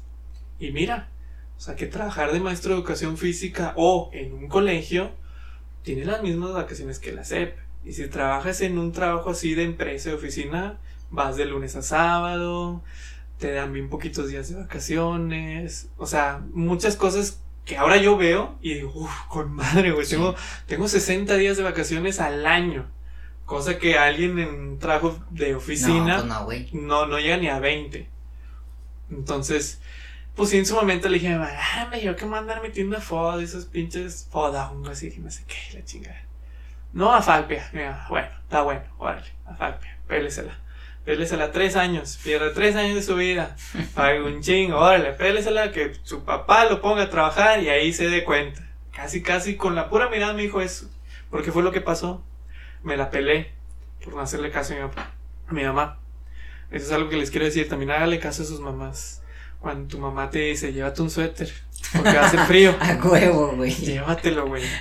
es más, güey, si no te dice, pregúntale. Pregúntale, porque al chile, ¿cuántas veces me salvó mi mamá y cuántas veces yo el pendejo en la peleé? Pero bueno. Ok, buen aprendizaje. Entonces, mi papá me pone a trabajar de entrenador. Y no lo veo como un trabajo, Andrés. No lo veo como un trabajo. O sea, llegar y yo recuerdo ir en el camión y decir, qué hueva. Pues, ¿qué voy a poner? O sea, o sea, ya, ya desde el primer día que iba a trabajar, yo ya estaba así pensando, que, ¿qué voy a poner? ¿Qué va a ser algo divertido y que le sirva a los chavos? ¿Qué me han puesto a mí que me gustó y que me sirvió? ¿Qué les puedo poner? Entonces ya de ahí, ya de ahí empezó el, el chiqui entrenador. Todo lo que soy ahorita, gracias a Dios. Entonces, llegaba y obvio, ¿no? Los nervios. Pasaban los entrenamientos, iba a los partidos, los dirigía. Mi papá me dice, lo tienes en la sangre, güey. O sea, no todos los que trabajan en esta profesión Porque es una profesión, o sea, a él también así, velo como tal, güey. No es la gran, no es una cualquier cosita. O sea, es una profesión y se le respeta así como a un doctor, así como un ingeniero, güey. O sea, tú date a respetar como entrenador. Me dice, no todos los entrenadores lo tienen en la sangre. O no todos los entrenadores tienen ese timbre de voz que tú y yo tenemos. ¿Qué es el timbre de voz? Que si estás dirigiendo y el cabrón está hasta el tiro de esquina, que te escuche. O que si el cabrón no está haciendo las cosas como las estás pidiendo tú, que te escuche. ¿Sí? Y que te respete. O sea, que con un grito o con un alce de timbre de voz, cualquier morro diga, ay, güey. O sea, que sepa la autoridad. Me dice, no todos lo tienen. Sin embargo, se dedican a esto y se la están pelando. Tú tienes todo mi consejo cuando lo pidas. Lo tienes en la sangre. Te encanta el fútbol. Tienes el timbre de voz. Y ahora en estos años, ya que he estado trabajando en colegio, dice, tienes el carisma, güey. O sea, no cualquier cabrón se avienta a soportar, en teoría, por así decirlo. No cualquier cabrón se avienta a soportar a niños de preescolar. No cualquier cabrón se, se avienta a soportar a niños de secundaria que están en drogas, que están peleados con sus familias. O sea, no cualquier cabrón se avienta a soportar, en teoría lo digo, a padres de familia que ya se ven más grandes y que por ser más grandes te ven como alguien más chico. Así de simple. O no cualquier cabrón se avienta a soportar a niños de familias muy adineradas que jamás les han dicho un no. No cualquiera. Entonces, tú lo tienes, güey. Lo tienes en la sangre, tienes el carisma, tienes el timbre, tienes todo, güey.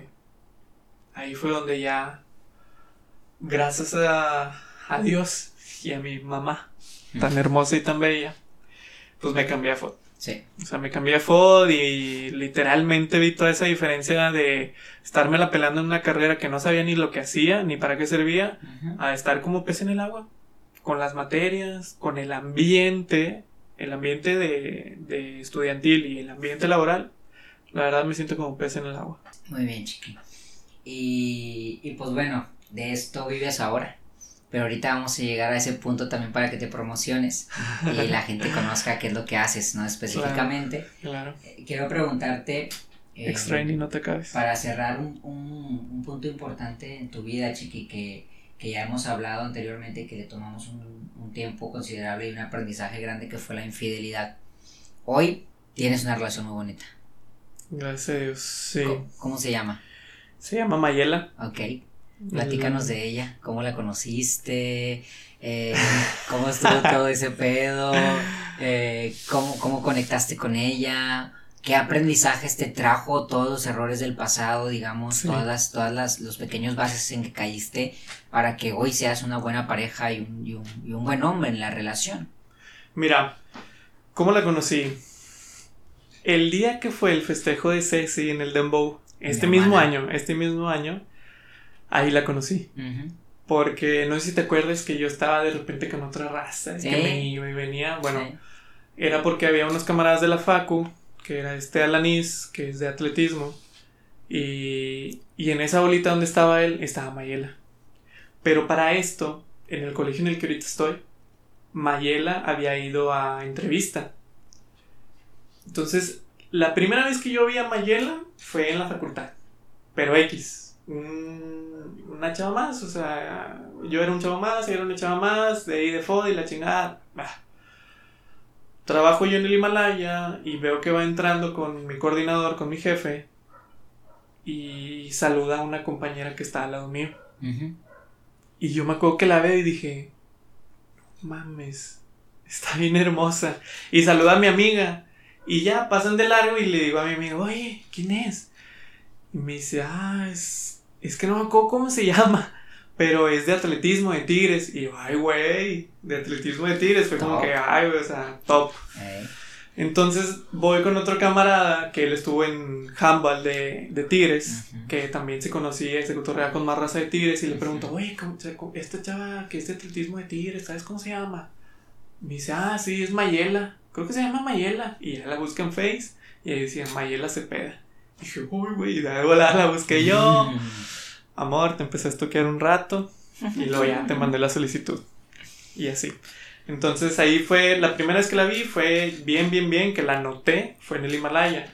Cuando la conocí fue en el Dembow. Y ahí, ahí la viste y dijiste. Ahí la vi y dije, a huevo, eso es Mayela Cepeda. esa es mi oportunidad. Y ella estaba solita, con un vestido así gris, estaba muy, muy hermosa. Nada más así como que bailando con el tono de la, o sea, de la música, no perreando hasta el suelo, pero estaba nada más así como que moviéndose. Sí. Entonces yo estaba cotorreando con Alanis y ya cuando me voy le digo, eh, me saludas a la Mayela. Me dice, ah, ¿la conoces? Y yo, ah, sí. Le digo, sí, ah, no, Simón, pero. Y ya, me fui con ustedes. Me fui con ustedes y en eso volteo hacia la mesa donde están estos güeyes. Y Alanis me está viendo y les, me está señalando. Y Mayela también me estaba viendo y yo, vergas, pinche vato, sí le dijo, no mames. Y yo veo la reacción de ellos, donde como que Alanis le está diciendo, es Chiqui, el de fondo, ¿no lo conoces? Y Mayela de que, no, y yo, no, me, no mames. Y dije, ne, chingue su madre, ya estaba un poquillo entrado. Ya me valía madre, sí, por sí me vale madre, pero bueno, ya vale un poquito más de madre. Y ya fui y dije, no, ¿qué onda, Mayela? Ah, hola. Y ya me saluda bien, ¿no? Así como que, ah, no, esté para atrás, ¿no? Me saludé bien y le digo, oye, no, es que yo trabajo en el colegio Himalaya y tú fuiste hace unos meses a entrevista y te vi ahí y ahorita que te veo y todo, pues ya fue que le dije a la Nice, eh, me saludas a Mayela. Ah, no, ¿qué onda? No, sí, y ya empezamos así medio a platicar y yo le preguntaba de que cómo te fue, qué te dijeron y la chingada, bla, bla, bla. Entonces así la conocí. Ok. Digo, casualidad en el Dembow, eh, no sé, Cupido, destino, lo que tú quieras decir, que me animé, eh, me dio entrada, porque hasta donde yo recuerdo cotorreamos bien, y pues así fue como la conocí. Ok. Ya después, este, al siguiente día, el domingo, me mandó inbox, videos que había grabado de mí, y empezamos a cotorrear. Luego ella trabajaba en fundidora con un grupo de atletismo, yo fui, nos empezamos a conocer, eh, y todo muy bien. O sea, la verdad es que el click o el match que ella y yo hicimos, creo yo fue por el deporte. O sea, mm, ella sí hace atletismo, yo hago fútbol, pero es el deporte y es el... Ella trabaja en el Sport City y es entrenadora de piso, supervisora y es entrenadora personal y el click es el servir, ¿sabes? O sea, el hacer lo que amamos, nuestra profesión, sirviendo a los demás. Exacto, yo, yo sirvo en mi mayoría a niños. O sea, las nuevas generaciones. Y yo lo veo así de que si yo tengo la oportunidad de poner un granito de arena positivo en la vida de estas nuevas generaciones, pues qué mejor que haciéndolo con el fútbol. Sí. O sea, escuchándolos, corrigiéndolos, eh, apoyándolos, todo. Y ella lo que hace lo mismo, pero con sus entrenos. O sea, ya son personas adultas, pero ella misma se entrega Sí. también así como yo. Entonces, sí el clic del deporte, sí el clic de servir, el clic ahora también que es muy fuerte de nuestras familias y tanto ella como yo que nos gusta ir al cine, que nos gusta este viajar, que nos gusta esto, o sea, híjole, ahí es donde tú ya te das cuenta que por algo has pasado todo lo que has pasado. Ok. O sea, volviendo a lo de las infidelidades. No es tanto así, pero quizás por algo la cagué. Ok. Yo la cagué antes, malamente, pero lo que aprendí fue a que ya ahora que tengo esta relación con Mayela, oye, ahora sí te voy a decir la verdad siempre. Oye, ahora sí te voy a valorar. Oye, ahora si tú, este, no sé, sales con tus amigas, pues yo busco salir con mis amigos y ya, güey. O sea, yo tengo un gran, gran amigo mío que es Josué Delgado, que también lo quiero mucho desde la prepa.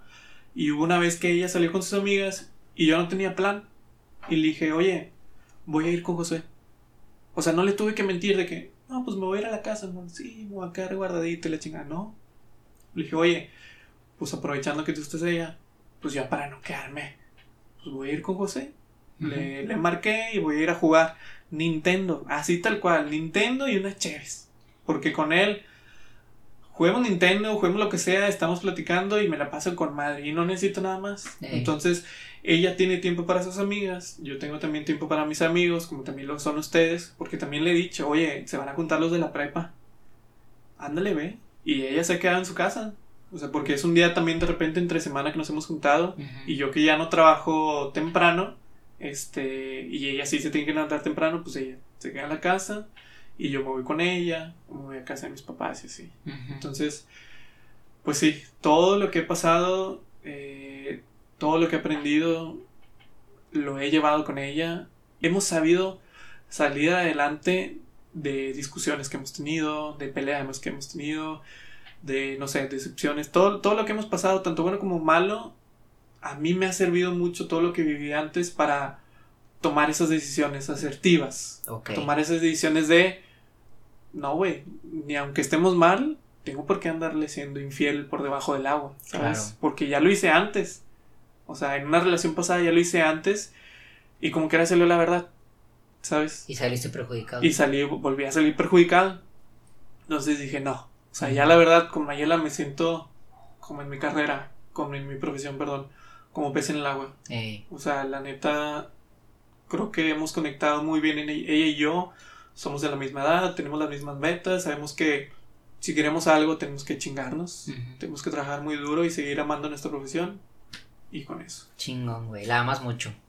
La amo bastante y sé que ella también me ama bastante. Porque me lo ha dicho y me lo ha demostrado. No han sido solo palabras, han sido hechos. Se nota mucho. Qué bueno que, que al día de hoy tengas una relación estable, segura, firme, eh, con comunicación, con, con retos, con visiones incluso también similares, ¿no? En cuanto a los, en cuanto a los metas y objetivos que tienen como individualmente y en pareja, pues eso es muy bueno, eso es muy gratificante, güey.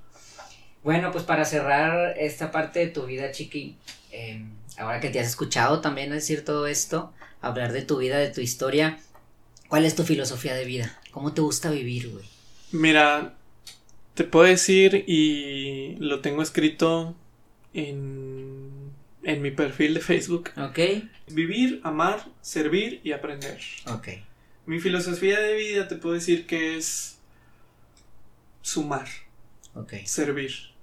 O sea, he tenido compañeros que, que son egoístas y que más adelante pues se han topado. Y yo que no he sido egoísta, pues gracias a Dios he seguido creciendo. Entonces creo yo que uno crece más al servir que al ser servido. Y, y es una de las partes de mi filosofía, uno siempre siendo alegre y siempre estando pues a la disposición de servir a los demás, es como uno multiplica y como creo yo que debe ser la filosofía de vida pues de todos. Cada quien tiene la suya, pero mi filosofía de vida es sumar, es servir y es hacer eh, no sé, como apoyo con los demás. Ok. Amar, servir, aprender y vivir. Vivir como, como lo manda Dios. Muy bien. Amarás a tu prójimo como a ti mismo. Ok. El mandamiento del amor que nos dejó Jesús. Ese a ti te... Sí. Te lo, te lo dejas muy aprendido en tu corazón. Exactamente. Perfecto, Chiqui. Yo creo que este, este capítulo va a ser de un chingo de aprendizaje, güey. Y ahorita, ahorita quiero cerrar con algo importante, pero antes quiero también que te promociones. Ah, eh, tú tienes una academia, güey. O sea, después de terminar tu carrera, inicias un proyecto profesional que a mí en lo personal me, eh, me hace admirarte más, güey, todavía, porque ahí desenvuelves tu pasión. ¿Cómo, ¿Cómo se llama y a qué se dedican? Mira, es una academia de mejoramiento de habilidades futbolísticas. La academia se llama X-Training. Nosotros estamos ubicados en la canchita que es allá en San Pedro, a un, a un lado del Auditorio San Pedro. Para las personas que escuchen este podcast, pues ubiquen dónde está nuestra academia. Esta academia nació a la necesidad de cubrir pues las faltas de los niños de al menos ahí en ese sector de San Pedro pues de los niños que, que son suplentes que los papás dicen es que mi, hijo quiero que mejore en el tiro a gol. Es que mi hijo quiero que, que cuando corra con el balón que no se le quede atrás. Tráigalo. Porque lo que vivemos son los fundamentos básicos, principalmente. Vemos conducción, vemos el pase y control de balón y vemos el tiro a gol. Vemos muchas cosas más, los skills, que el controlar, que el cubrir el balón, que las dominadas, que los enfrentamientos, todo eso, todo, todo, todo lo vemos, que es, que son esas herramientas, una, que el niño necesita para ser mejor. Dos, que a veces el coach le pide al niño hacer o tener esas herramientas, siendo que no se las enseña cómo. ¿Sabes? No me podrás mentir, pero si tú estuviste en un equipo, ¿a ti cuándo te enseñaron a burlar? ¿Cuándo te dijeron tal cual de que, mira, burlar es que tú pases del jugador y que no te quite el balón? ¿Cuándo te lo dijeron así? Nadie, güey. Nadie. Fíjate, fíjate, voy a decir algo eh, también aquí más o menos. Cuando yo estuve en, en FAPSI, que tuve la oportunidad por fin de poder estar en un equipo de fútbol así como tal, güey. Eh, yo toda mi vida quise y pues por cuidar a mis hermanas, yo, mis primos estaban en, en borregos y yo nunca pude estar. Este, y, y luego ya después en FAPSI, digo, en, las diferentes escuelas que estuve nunca pude por, por cosas de la casa. Y luego ya en FAPSI tuve la oportunidad, ya terminé la chona y fue de que, güey, tengo el tiempo, con madre. Voy a cumplir mi sueño, güey, de, de representar. Entonces, cuando entrenábamos, eh, no sé, era como, hacíamos un, un, es que no sé cómo llamarlo como tal, pero un circuito como de para, para, tocas, tocas, te mueves, te dan la bola, centras y alguien remata, ¿no? Sí. Y, y pues nos ponía la bola para centrar y centrábamos mal, güey. Y eh, me acuerdo mucho que los entrenadores se enojaban, como que ni un puto buen centro pueden dar, la chingada. y sí, ¿sabes, güey? y chingada, madre. Y pues ellos como que lo hacían y nos enseñaban a centrar, pero nunca, o sea, yo a mí nunca me dijeron, güey, ponte aquí, deja que la bola pase, pégale no sé qué, así, o sea, como una explicación, güey. Exactamente. Hasta que una vez yo platicando con mis primos, güey, era como chingado, güey. Y me enojaba porque yo sabía que lo podía hacer, porque lo había hecho antes jugando en la calle o jugando con compas, y porque no me salía ahí, ¿sabes? Y me dice mi primo, güey, es cuando, y por si él estuvo en Borregos, ¿no? Tuvo, él, lo entrenó Pepe Ledesma, güey, entonces tuvo un entrenador bien, güey. Sí. y me acuerdo mucho que me dijo, deja que pase la bola y no le pegues de lado, güey. Regularmente mucha gente cuando se entra le pega de lado y pues la pelota sale chorreada para adentro o sale chorreada para afuera o, o, no, la, no se eleva. Déjala que entre y pégale de frente para que el centro salga bien. Exacto. Entonces para mí fue como, ok, lo hice más consciente. Lo visualizaste Exacto. con palabras. Y ya cuando en la siguiente entrenamiento me acuerdo un chingo, güey, que me toca y hago lo que me dijo mi primo Dani, güey, que le mando un saludo. Güey, pinche centro mamalón. Y ese día me acuerdo un chingo porque de los cinco o seis centros que me tocó hacer a mí, Diez, cuatro, cuatro o cinco buenos, güey. O sea, si acaso uno, o sea, fue malo. Y dices, tu madre, y es lo que dices, güey, nadie te explica qué es lo que tienes que hacer. Porque nada más te dicen, centra. Ajá. Pues centra, güey, todos saben centrar. No, güey, hay, hay, una, hay un estilo y una técnica en el centrar. Otra cosa que estamos implementando ahora que hablamos de esto, el vocabulario del coach. Porque a veces te dicen pantalla, o desborda, o bótate. Si tú le dices a un niño de 8 años, bótate, Ah, cabrón, ¿qué es bótate? Ah, no, pues mira, votarse es que tú te acerques a ti al jugador que te va a dar el pase. Eso es votarse. O desmárcate. Decir, ah, chinga, pues ¿dónde me marcaron? ¿Dónde me pusieron una, una X? ¿Sabes? Porque el niño pues puede pensar mil cosas. Si no se lo explicas tal cual como es. Desmárquete. Ah, desmarcarte es que si alguien está del otro equipo muy cerca de ti, aléjate de él. Con palabras sencillas. Entonces lo que estamos implementando ahora es los primeros 15 minutos, 10, 15 minutos antes de, la sesión de entrenamiento, estamos platicando con los niños y vamos a ver, pues, vocabulario del coach, vamos a ver los valores que vemos en la, en la academia, porque en esta academia también tenemos tres valores principales, que es la responsabilidad, la disciplina y el liderazgo. La responsabilidad y disciplina porque es algo que a mí me ha marcado mucho, o sea, el haber sido responsable y cagarla. Entonces hay que ser responsable. El no ser disciplinado y dejar materias o perder oportunidades. Entonces hay que ser disciplinado, hay que llegar a tiempo, hay que ser puntual. Eso es parte de ser disciplinado. Y el ser líder, porque yo siempre me veo como un líder, no como un jefe.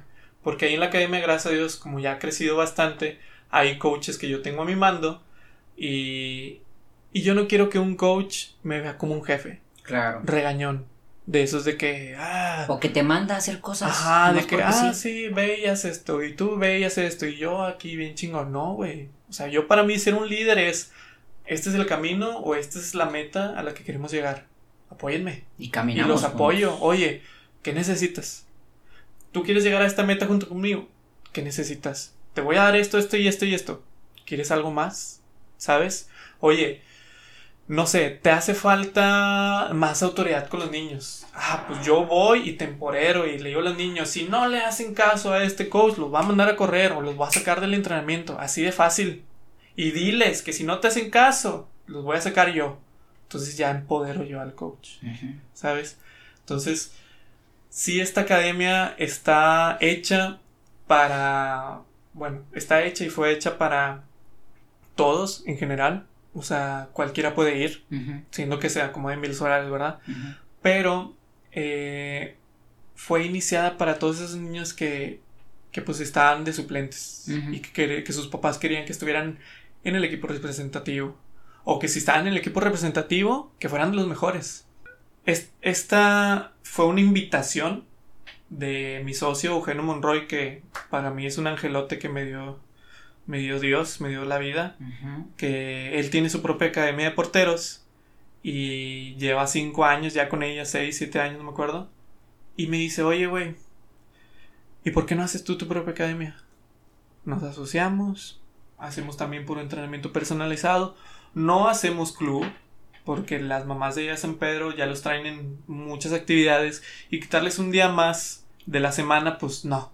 O sea, mejor nada más lo que es entrenamiento personalizado o más person- una atención más perso- personalizada para que los niños mejoren más. Muy bien. Quien lo necesite, así me puedes decir tú que eres el mejor de tu equipo, pero si no le puedes pegar con tu pie inhábil, tienes que estar ahí, Exacto. ¿sabes? Siempre hay algo que aprender. Siem- aunque seas el mejor, siempre Aunque hay algo que aprender. Perfecto. Y eso no solamente es en el fútbol, es en la vida. Y el niño, si lo entiende que, que en el fútbol es, también le entiende que en la vida también es así. Exactamente. Entonces, aparte del crecimiento en habilidades futbolísticas, también le das al niño un aprendizaje de vida. Cuanto a lo que decías de responsabilidad, de liderazgo, de disciplina y de valores, ¿no? ¿Cómo están en Instagram, chiqui? En Instagram estamos como x.training, así como se escribe en inglés, Ujú. 11. Todo pegadito. Si, si me puedes hacer el favor de en Instagram taguearlo Claro, en claro nuestra sí.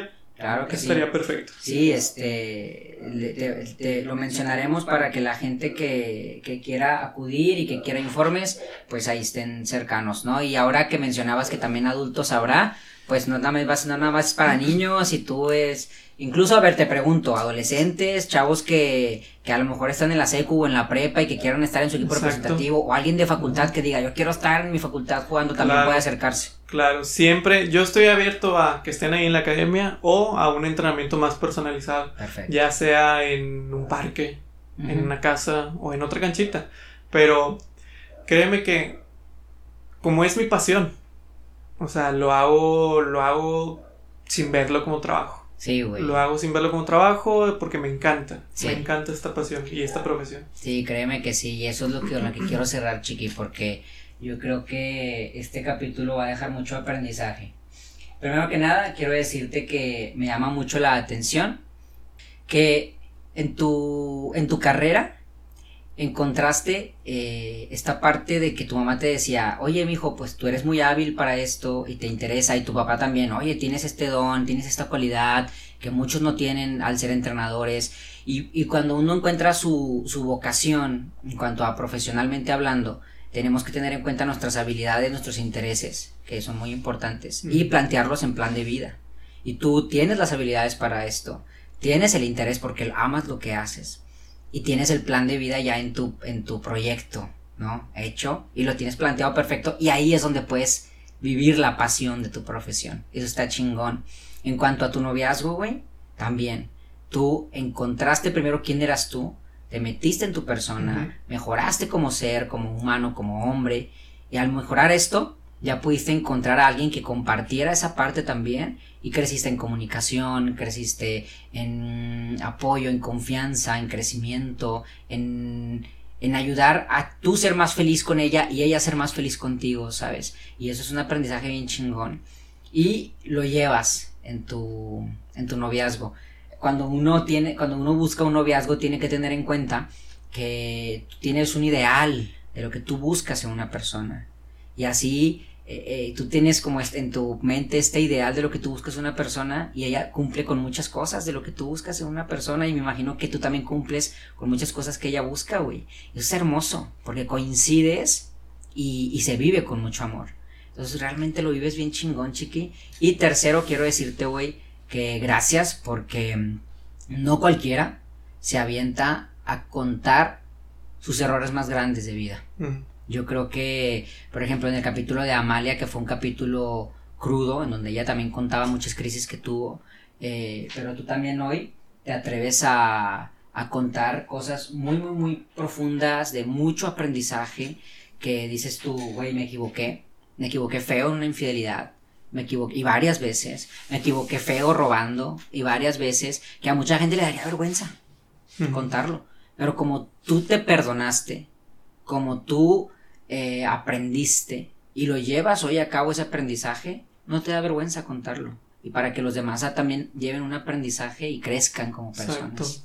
Entonces, güey, felicidades. Y gracias, por compartirlo en este, en este podcast. No, hombre, gracias a ti por, pues, por la invitación. Gracias por pues, ser más que mi amigo, ser ese hermano que, que llevamos ya mucho tiempo conociéndonos. En verdad, valoro, valoro tu amistad, valoro tu apoyo, todo y también qué chingón y muchas felicidades, felicidades a ti por, por este proyecto también que estás haciendo que, o sea, en verdad se nota cuando lo hacemos con pasión. Exacto. O sea, cuando la gente pues no está apasionada por lo que hace, se queda en un, un nivel pues de confort. Sí, llamarlo como, como yo lo veo, güey, mediocre. Mediocre. O sea, no, no, no, no, no buscas progreso. Sí. Y eso es algo que tú, Beto, Dani y yo tenemos. Sí. O sea, que estamos haciendo lo que nos apasiona y, y buscamos crecer. Me encanta, güey, cuando nos juntamos nosotros cuatro y contamos eh, los crecimientos que estamos teniendo, güey. Por ejemplo, lo de Dani, güey. Sí, güey. Lo de que se va a casar, la neta. Sí, güey, chingón. sí, porque ahora Dani, el del capítulo que subimos, se va a casar, entonces, mamalón. Eh, el crecimiento que tiene con su negocio, el crecimiento de Beto en su trabajo, güey, los proyectos que ha hecho y que se ha ido y que ha tenido contacto con dueños de Whirlpool porque su trabajo es increíble, güey. Y lo que haces tú en tu academia, güey, que tienes un chingo de huercos que empezaste bajito y ahorita ves el Instagram de la academia y dices, madres, güey, todos los huerquillos que van y todo el impacto que está teniendo. Increíble, güey. Sí, recuerdo hace un año en la academia como yo estaba nervioso porque iba a ser nuestro día de apertura, el día 13 de agosto del 2018. Y yo, madre, o sea, hicimos publicidad de que sí, Monroy me ayudó, no, mira, ya le dije a varios papás que vienen a sus hijos, no, hombre, y esto y la chingada, y ya estaban dos coaches ahí para apoyarme por si de repente venían un ching, no sé, podría venir mil, podría no podría venir ni uno, y fue uno, uno nada más, de tres años. Se llama Sebastián, digo, no va a ser apellidos, pero el niño se llama Sebastián, y fue donde, donde yo dije, ok, con uno se empieza. Y ahorita más de 50, 60 hemos tenido, o sea, inscritos. Y en sesión hemos tenido 25. O sea, de a tener uno, tres coaches para un niño así chiquitito. Imagínate tres coaches aventándole el balón a un niño de tres años y corre, ya, dale así, eh, bien prendidos para animar al niño, el niño echándose porras y todo a tener ya sesiones de 25 niños. Tener sesiones de arriba de 18 niños y que cada coach, yo ver ya cada coach con sus 4 o 5 niños, porque también algo que no promocioné es que la atención es más personalizada. O sea, hacemos grupos de 4 o 5 niños máximo para que no hagan filas largas y que el de hasta atrás eh, no ponga atención y no aprenda, ¿sabes? Entonces, cada coach tiene su grupito de 4 o 5 niños. Pum, todos trabajando. Sí, todos. Y es muy, muy bonito ver ese horario de seis y media a siete y media, donde está toda la cancha y la mitad es para los porteros, que también son un chorral de porteros, y está súper padre los ejercicios que les ponen, y la otra mitad nosotros y cómo nos distribuimos. O sea, creo que ahí en el Instagram de, de porteros, luego te lo paso también para que lo traigamos, de porteros o de nosotros, han tomado fotos así no del dron, sino así de arriba y se ve como todo destruido. Qué hermoso, bien padre, güey. Se ve con madre. Pues felicidades, güey. Felicidades, te lo repito. Eh, Te admiro un chingo, güey. Gracias por, Gracias, por apoyarme en este proyecto. Y pues ojalá y mucha gente eh, aprenda. Yo creo que de los errores aprendemos mucho, mucho, mucho. Y tú aprendiste un chingo y te ha llevado a lo que eres hoy, güey. Y bueno, chiqui, para cerrar, este, mándale un saludo a alguien, güey. Mándale un saludo. Ahí te va la, la dinámica. Solamente le puedes mandar un saludo a una persona. Te mamaste. Güey, sé inteligente. Ya hablaste de tu mamá, ya hablaste de tu papá, ya hablaste de Mayela, ya hablaste de varias personas. Busca a alguien que le quieras mandar un saludo. Yo le quiero mandar un saludo al padre Daniel. ¿Ok? Si es que no le han mandado saludos ya. No, Dani no le manda no, saludos. no. A huevo. Le quiero mandar saludos al padre Daniel. Quiero mandar más saludos, pero bueno, me dijeron nada más uno. Padre Daniel, eh, lo quiero mucho. Mi compadre, mi luz, mi camino, mi verdad. Y espero pronto regresar porque necesito confesión. ok. Y, y yo, pues contigo, mi compadre, pues ya llevaba un proceso donde yo me sentía en plena confianza de compartir mis pecados y, y últimamente sí he estado sintiendo esa necesidad de volver. En mi cumpleaños me habló el padre Carlos, que lo quiero bastante y aprovecho para mandarle saludos. Me habló y le dije, oye, pronto volveré.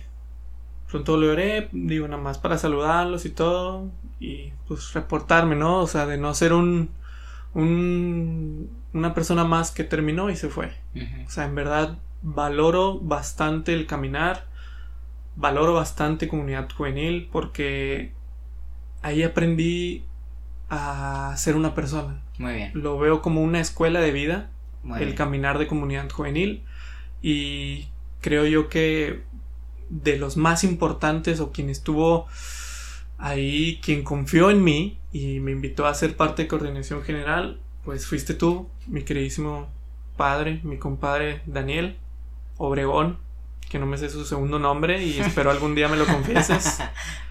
Pero sí, te mando saludos, un fuerte abrazo y que sepas que nunca, nunca me olvido de ti, compadre. Muy bien. Te mando Ahora un fuerte sí. abrazo. Ahora sí, despídete, chiqui. Pues para todas aquellas personas que pues que escuchen este podcast, quiero decirles que que chingan. no, quiero decirles que en verdad lo que dije aquí no fue pensado, o sea, es de corazón. Andrés pues ya tenía cosas que me tenía que preguntar y, y simplemente antes me dijo, tú abre tu corazón, o sea, tú simplemente sé tú lo que quieras compartir y pues la verdad es que creo yo que lo compartí todo. O sea, en verdad me siento inclusive más ligero. Me Ok. siento más ligero, se siente muy padre y, y en verdad que si Andrés te llega a invitar a hacer un podcast, dile que sí, inmediatamente. Porque no nada más es lo que llegues a recibir tú, sino lo que lleguemos a recibir las personas que escuchemos estos podcasts de historias maravillosamente normales. Muy bien. Un saludo a todos y que Dios me los bendiga mucho. Muy bien, chiqui. Muchas gracias. Y bueno, terminamos el capítulo. Gracias por escucharnos. Los quiero mucho. Bye, bye. Historias maravillosamente normales, tú eres una de ellas. Pregúntate cuáles. Todas tus decisiones te han hecho, te han creado. En la tormenta las tomas, decide con cuidado.